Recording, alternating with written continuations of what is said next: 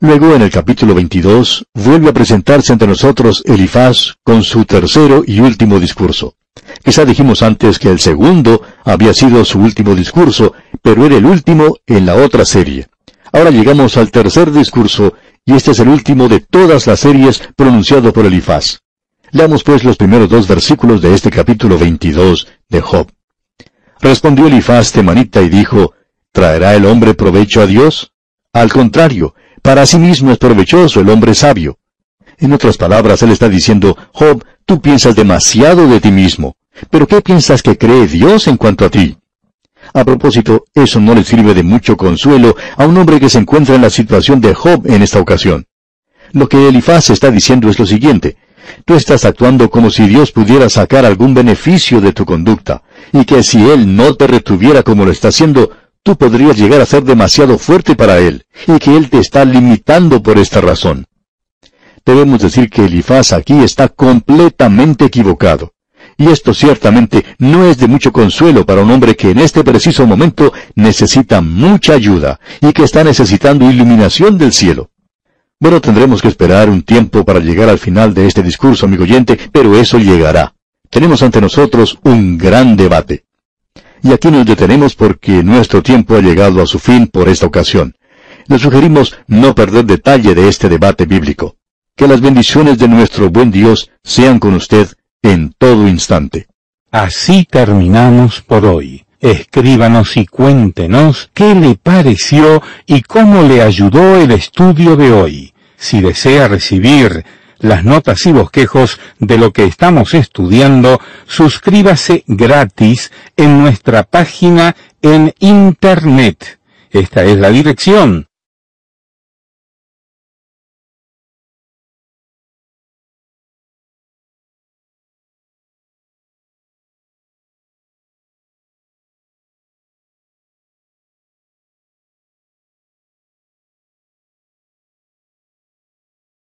la radio y ubicarla en la emisora que está en mi localidad. Que Dios les bendiga, dice la oyente Yesenia Rivera de Honduras. Y ahora vamos a orar. Señor, nos encomendamos a ti, en el nombre de Jesús. Amén. Continuamos hoy nuestro estudio del libro de Job y estamos en el capítulo 22.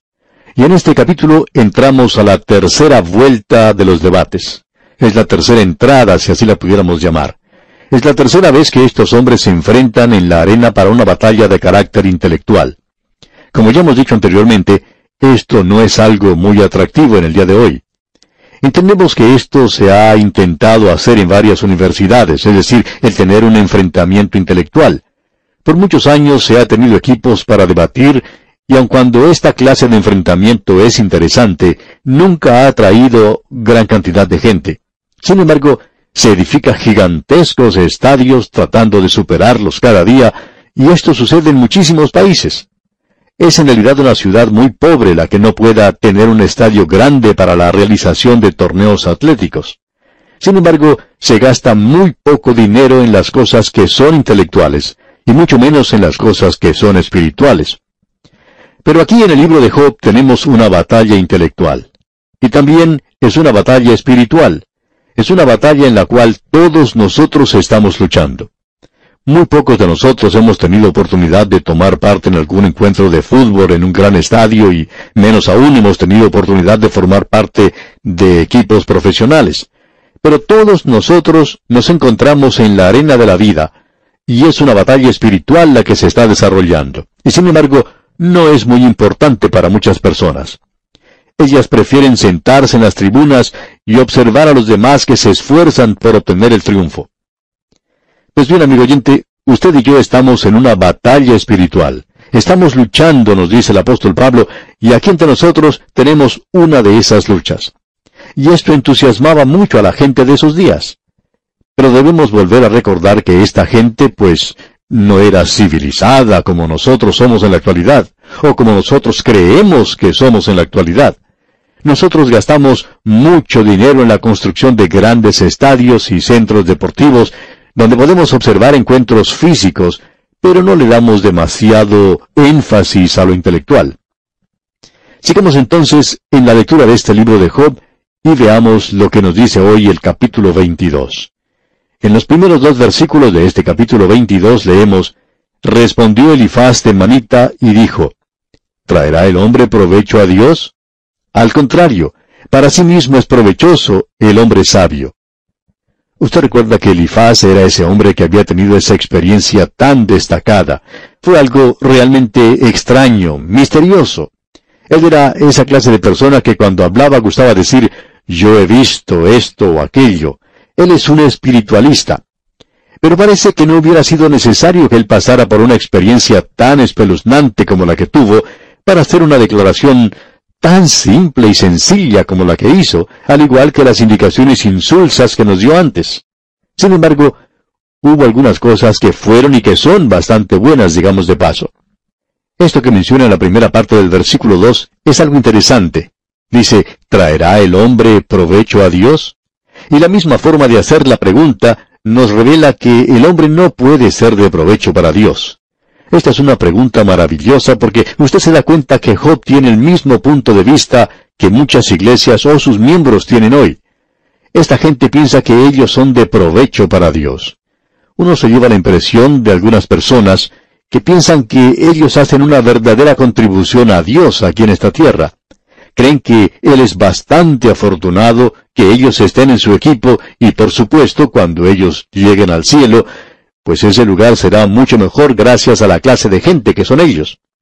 Pues bien, amigo oyente, el hombre no trae ningún provecho a Dios. Usted no es provechoso para Él. Esto quiere decir que usted es como una manzana que se ha echado a perder. Eso es lo que Él dice sobre nosotros en el presente. Aurelio Faz continúa diciendo en la primera parte del versículo 3, ¿Tiene contentamiento el Omnipotente en que tú seas justificado? Comenzamos a ver aquí una pequeña hendidura en la armadura de Job. Será algo muy notable y aparente en unos capítulos más. Estos hombres se están dando cuenta de eso. Pero el problema que encontramos aquí es que ellos en realidad no están haciendo un diagnóstico correcto de Job. Y por cierto que tampoco saben qué remedio le pueden dar. Ellos no son capaces de consolarle y darle la ayuda que Job debería recibir. El que Job insista en decir que él es un hombre justo no hace que Dios dé grandes muestras de alegría y regocijo por lo que está escuchando. Y una vez más tenemos el presentimiento que muchos miembros de las iglesias, y, usamos ese término porque cuestionamos la salvación de algunas personas que parecen apoyarse en ellos mismos, en lo que son y lo que tienen para lograrla. Pues bien, nosotros no le damos ningún placer al Todopoderoso porque nos portemos bien en la escuela dominical o porque recibamos algo, un premio, por haber tenido asistencia perfecta a los servicios. Hay muchas personas que piensan que eso hace las delicias del Señor. Y por supuesto, se nos ha dado la impresión que el Señor se deleita en eso, pero no creemos que sea así. Estamos en completo desacuerdo con eso necesitamos asimismo darnos cuenta de nuestra gran necesidad de Él y de buscarlo, en lugar de tratar de causarle alguna impresión con lo que somos o con lo que estamos haciendo. Ahora en la segunda parte del versículo 3 dice, ¿O provecho de que tú hagas perfectos tus caminos? En otras palabras, ¿es esto algo en lo cual Dios se pueda jactar? Ahora debemos entender una cosa, y veremos esto más adelante, que Job ante Dios, en lo positivo, tenía muchas cosas por las cuales podría decirse que era perfecto. Con esto se quiere decir que él tenía una relación justa con Dios a causa del sacrificio. Y hemos visto que él estaba ofreciendo sacrificios, holocaustos, por sus hijos e hijas. Sigamos leyendo este capítulo y veremos qué podemos sacar de lo que está diciendo este hombre. Leamos ahora el versículo 4 de este capítulo 22. ¿Acaso te castiga o viene a juicio contigo a causa de tu piedad? En otras palabras, ¿teme Dios el tratar contigo? Pues bien, aparentemente Dios no le temía porque este hombre Job está pasando por muchas dificultades. Y ahora los versículos 5 y 6 dicen, Por cierto, tu malicia es grande y tus maldades no tienen fin, porque sacaste prenda a tus hermanos sin causa y despojaste de sus ropas a los desnudos. Quisiéramos, amigo oyente, que usted se dé cuenta de lo que Elifaz está haciendo aquí y que es algo bastante malo es algo a lo cual desafortunadamente muchos creyentes prestan mucha atención, y es la chismografía. Usted se da cuenta que cuando esto que le pasó a Job fue conocido, muchas personas decían, bueno, me pregunto lo que habrá hecho. Y ellos no eran capaces de señalar exactamente lo que había pasado, y ya que había dudas, ¿qué es lo que ocurre? Bueno, las malas lenguas comienzan a propagar sus chismes. Como no saben lo que pasó exactamente, comienzan a inventar cosas. Y luego de poco tiempo, Elifaz puede hablar mucho sobre lo que este hombre estaba haciendo aquí. Ese es el sentido del argumento. Él dice, Job, tú estás actuando, estás representando un papel como si Dios pudiera sacar algún beneficio de tu comportamiento y como si Él te estuviera limitando para que tú no llegues a ser demasiado fuerte para Él. Tú hubieras llegado a ser demasiado bueno para Él. Él dice que la maldad no podía ser mayor. Así que Elifaz dice, bueno, conviene que te lo diga ahora mismo. Tú eres culpable de lo siguiente. Y él comienza a especular en ciertas cosas, y aquí es donde entra la chismografía. Ninguna de estas cosas son ciertas. En realidad lo que hace es colocar a Job a la defensiva, y en lugar de defender a Dios, por supuesto, él se defiende a sí mismo. Si no hay nada malo con él, entonces tiene que haber cometido alguna equivocación y hay algo mal con Dios. Esa es siempre una alternativa. Escuchemos lo que él está diciendo aquí a Job en el versículo 5. Él dijo, Por cierto, tu malicia es grande y tus maldades no tienen fin. Ahora aquí tenemos lo que los chismosos estaban diciendo acerca de Job. Prosigamos leyendo los versículos 6 y 7. Porque sacaste prenda a tus hermanos sin causa y despojaste de sus ropas a los desnudos. No diste de beber agua al cansado y detuviste el pan al hambriento. En otras palabras, Job había sido una persona bastante mezquina. Así es Job según los chismosos. Sigamos avanzando ahora con los versículos 8 al 12. Pero el hombre pudiente tuvo la tierra y habitó en ella el distinguido. A las viudas enviaste vacías y los brazos de los huérfanos fueron quebrados. Por tanto, hay lazos alrededor de ti y te turba espanto repentino, o tinieblas para que no veas, y abundancia de agua te cubre. ¿No está Dios en la altura de los cielos? Mira lo encumbrado de las estrellas, cuán elevadas están. En otras palabras, Elifaz le dice a Job, estas son las cosas que tú has hecho y ahora se están dando a conocer. Después de todo, Dios está allá arriba y él ha notado todo eso. Luego, en los versículos 12 y 13 continúa diciéndole, ¿No está Dios en la altura de los cielos? Mira lo encumbrado de las estrellas, cuán elevadas están.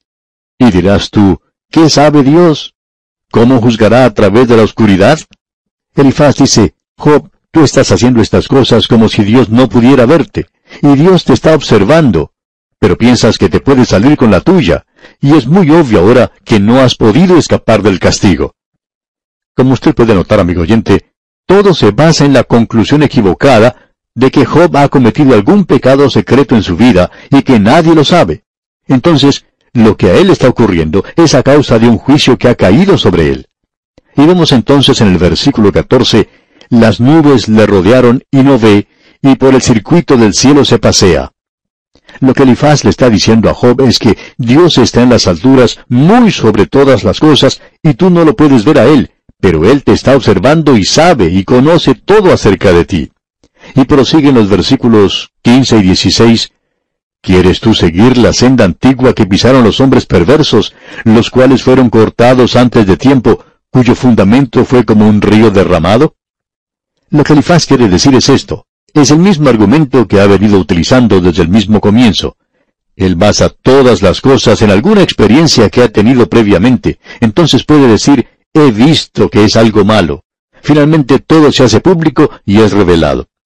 Notemos ahora que Elifaz hace un pedido evangélico, y esto es algo que Job no necesita, porque Job era un hombre que mantenía una relación justa con Dios. Es decir, él ocupaba una relación especial como redimido.